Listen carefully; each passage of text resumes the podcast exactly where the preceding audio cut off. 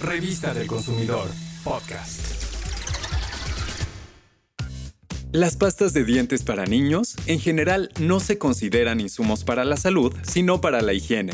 En general, estas pastas de dientes se elaboran, entre otros elementos, con lauril sulfato de sodio, que es un detergente o agente de limpieza responsable de crear espuma mientras se realiza el cepillado de los dientes.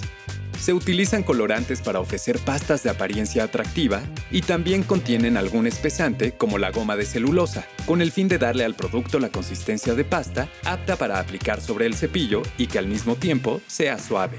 En la formulación de pastas para niños hay saborizantes, principalmente sabor a menta o chicle para resultar agradables y con el propósito adicional de refrescar el aliento. Hablando de sabor, tienen algo que ni te imaginarías edulcorantes como sacarina, sorbitol, stevia y gilitol que las hacen dulces. Y es importante mencionar el fluoruro. Este ayuda a proteger el esmalte de los dientes para que no pierda minerales. Es antibacterial y promueve el sano mantenimiento de las piezas dentales. Las pastas dentales cuentan como autoaplicación de fluoruros, pero es importante que estos no excedan el contenido permitido por la norma correspondiente, ya que la administración excesiva, principalmente durante la infancia, provoca fluorosis dental, una anomalía en la superficie de los dientes que afecta la calidad del esmalte o la dentina.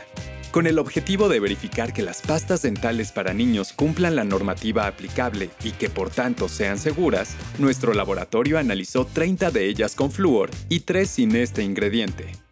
Los investigadores identificaron, entre otros factores, el edulcorante que usa cada producto, verificaron si cumplen con el contenido neto y de flúor declarado, que este elemento y su pH, es decir, su acidez, estuviera dentro de los parámetros que especifica la norma, y por supuesto, también se revisó que las etiquetas de las pastas contengan los requisitos de información al consumidor. Y es precisamente en esta prueba en la que la mayoría de las pastas incumplió.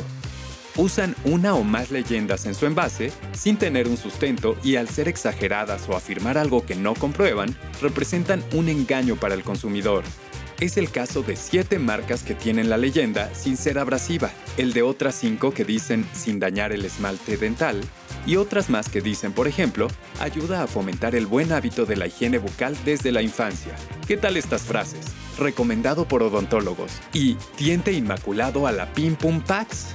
Leyendas de este tipo pueden llevar a los papás a confiar ciegamente en el producto, descuidando su responsabilidad en la higiene bucal de los niños e incluso pueden caer en el error. Otro ejemplo de ello son afirmaciones como esta, usuario frecuente de Dental Max, el dentista ni se acuerda de ti. Recordemos que una de las medidas de cuidado dental en los niños de 6 años en adelante señala que deben asistir a revisión con el dentista cada 6 meses. Cabe mencionar que los productos en falta son sujetos a actos administrativos y por las infracciones a la ley que en su caso corresponda. En cuanto a su formulación, al analizarlo se encontró que dos pastas Nickelodeon Bob Esponja Pasta Bicolor Sabor Chicle, Isaac Herdes Miraculous Pasta Bicolor, también de sabor chicle, presentaron el doble de la cantidad de flúor que declaran.